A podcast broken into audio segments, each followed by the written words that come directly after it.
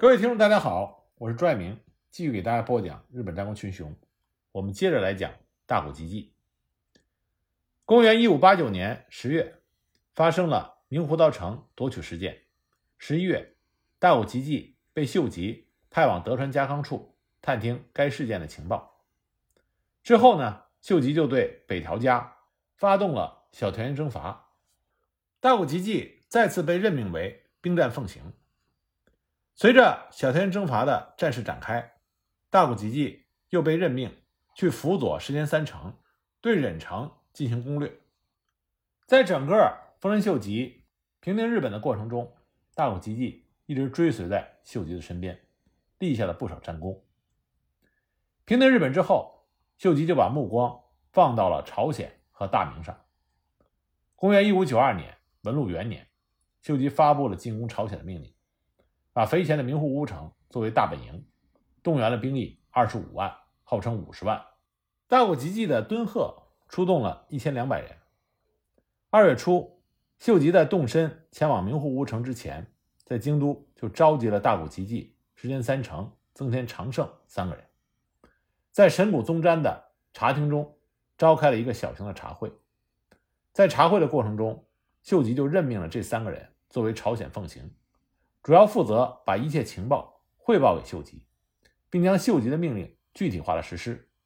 名义上只是军监，但是在职权上却相当于代官，同时也负责调配运输船队，因此又被称之为船奉行。同月二十日，三名奉行随着秀吉一同前往了名护屋城。六月三日，大谷吉继等三名奉行就出海前往朝鲜。十二日。他们到达了釜山，与之同行的还有陆军第二梯队七万人。直到七月十六日，这三个人才抵达了汉城。这个时候，朝鲜的全境已经基本落入日军的手中。既然已经攻取了朝鲜，下一步自然是管理。八月七日，石田三成、大谷吉继、增田长盛，他们就和宇喜多秀家、黑田官兵卫父子、小尾兴长，在汉城举行了军事会议。议定将朝鲜八道分给八位司令官管辖，史称八道国歌。平安道分给了小西行长，咸镜道分给了加藤清正，黄海道分给了黑田长政，江原道分给了毛利吉成，中清道分给福岛正则，全罗道分给小早川龙井，庆尚道分给了毛利辉元，京畿道分给了宇喜多秀家。此时，除了西北的平安道、西南的庆尚道和全罗道之外，朝鲜已经基本的平静下来了。各国领主的工作重心都转向了掌握民心。由于小西行长在进攻汉城的时候，不慎将掌管奴隶的名册给烧毁了，所以朝鲜的那些奴婢们视日军为解放军，欢欣鼓舞。而加藤清正制定的朝鲜国族税牒也被推广于朝鲜全境。逐渐完善了日本的殖民统治。在汉城军事会议之后的四个月，大谷吉继等人就在四处奔波进行减地。不过很快，大明朝就派出了援朝的军队，由李如松挂帅，跨过了鸭绿江，杀向了平壤。平壤之战，小西行长败退。紧接着，双方在碧提馆展开了一场大战。在碧提馆之战中，石田三成和大谷吉继率领的部队伏击了李如松的骑兵。据说当时大谷吉继亲自到前线指挥战斗，他的近臣大惊失色，抓着他的袖子劝谏说：“此处弹丸横飞，极为危险，万一被击中就不妙了。大人还是请退到我军阵营的后方吧。”大谷吉继当时头也不回地说：“命运决定人的生死，只要不是那个终结我性命的箭矢。”那么，如此像雨一般的枪弹，又能奈我何？他坚持留在前线指挥部队冲杀。那么，因为战况不利，当时日军诸将就开始有所不和。这件事情被大谷吉继及时的察觉，他与宇喜多秀家一起召集了小西行长、加藤清正等十六名将领，立下了誓约，约定在朝鲜的诸将要同心协力，一致对外，大小事务都由这十六个人。一同商讨决定，这个举动就暂时性的修补了将领们之间的矛盾。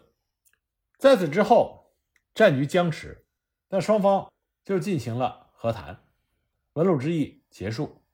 明朝的使节去日本，大谷吉继随着明使回国之后，丰臣秀吉对大谷吉继在担任朝鲜奉行时的功劳赞不绝口。在紧接着的庆功茶会上，大谷吉继因为过于紧张，不慎把鼻涕滴入到面前的茶碗中。当时的茶会只使用一个茶碗，一个人喝完传递给下一个人使用。因为大谷吉继患有了那种怪病。对于这种疾病的恐惧，丰臣家的诸将本来就唯恐避之不及，坐都不愿意坐在大谷吉继的身边，更不用说去使用大谷吉继用过的茶碗，所以一个一个你推我让，不愿意接过茶碗。大谷吉吉当时尴尬的拿着茶碗，强忍着痛苦，只是低头不语。那么为大谷吉吉暗自难过的他的好友石田三成就走到了大谷吉吉的席前，对吉吉说：“刑部把茶碗给我吧。”我的喉咙已经是干渴难耐了。说着，接过茶碗，像没事一样一饮而尽。据说当天晚上，有人在大谷吉吉的屋外听到隐约传出的哭声。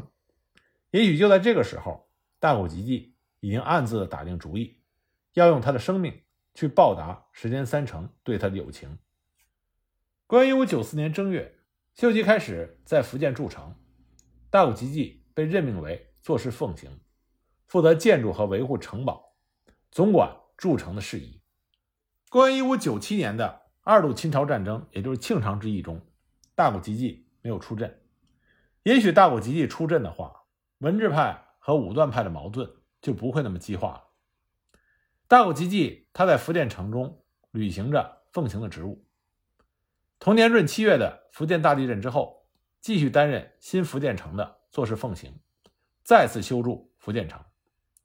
一个多月之后，大谷吉继因为过度操劳，病情加重，无法继续工作，就辞去了做事奉行的职务。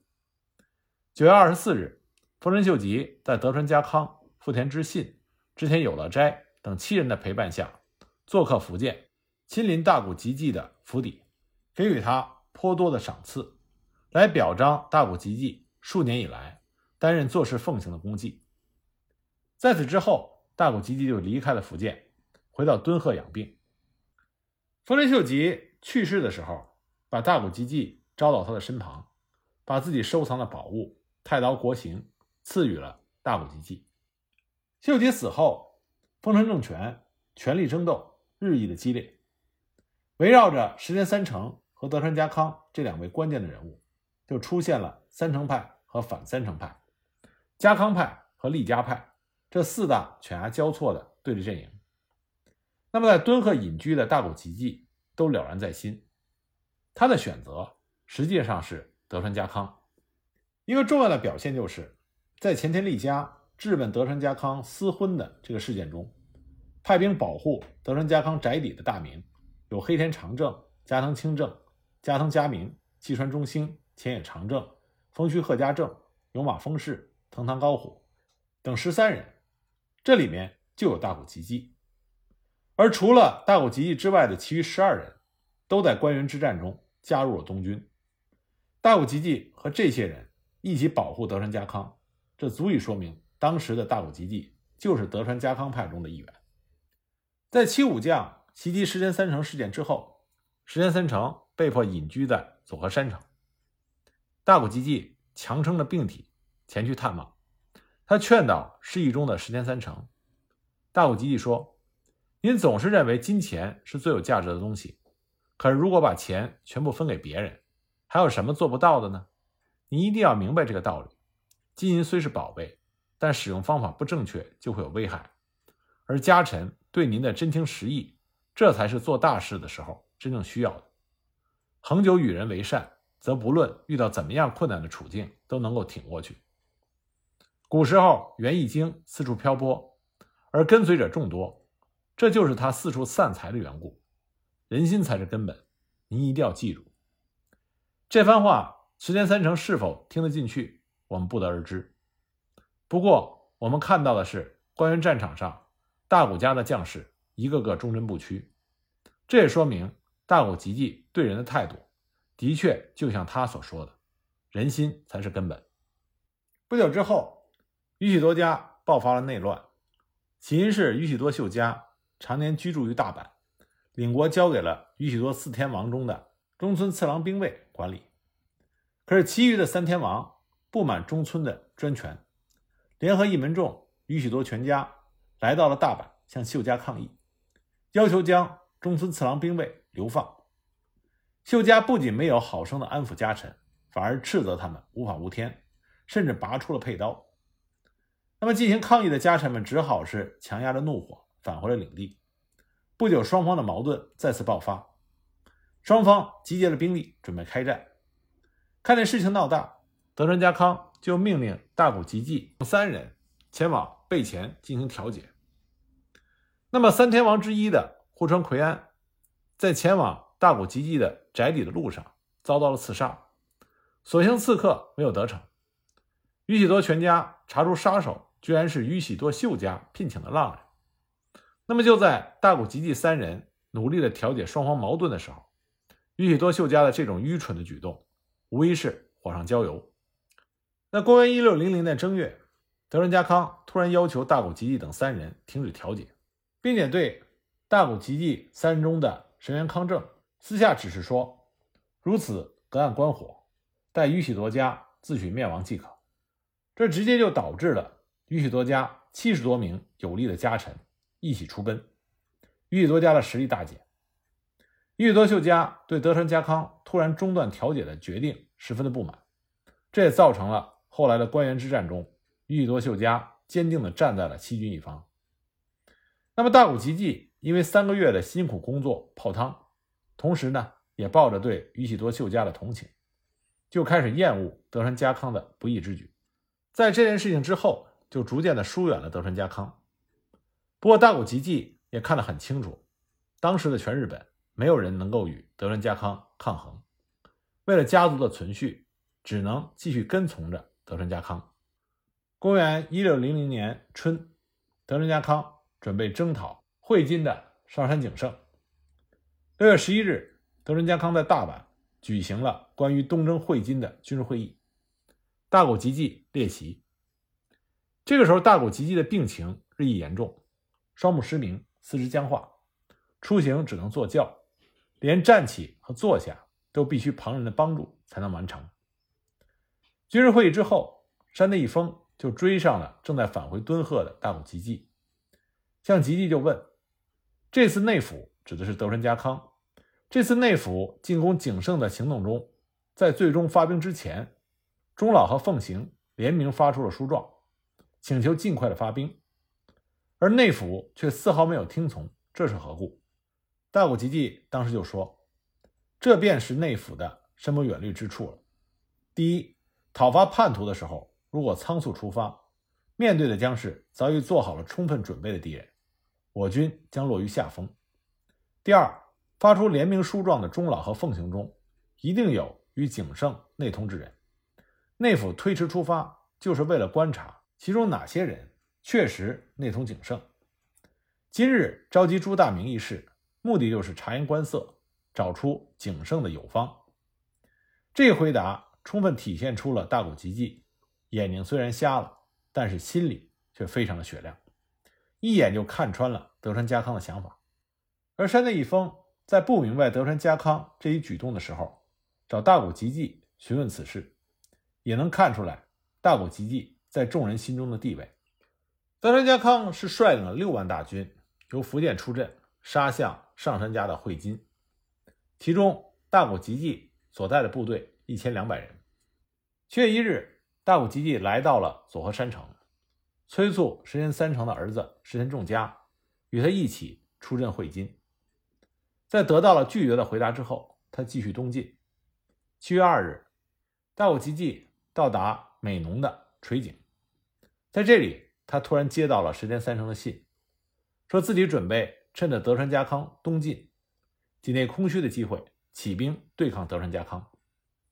大谷吉继马上就停止了行军，驻扎在垂井，并且派遣心腹家臣三浦喜太夫带着自己的回信，前往佐贺山城，劝说石田三成放弃起兵的念头。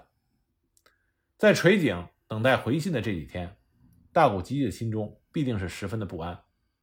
他想到了德川家康的强大，想到了秀吉对自己的知遇之恩，也想到了敦贺郡中家人和领民的期待。同时，他也想到了自己与石田三成的深厚友谊。七月七日夜，三浦喜太夫归来了，一同前来的还有作为人质的石田重家。那么，他们带回来的消息又是如何呢？大谷吉继又会做出什么样的选择？我们下一集再继续给大家讲。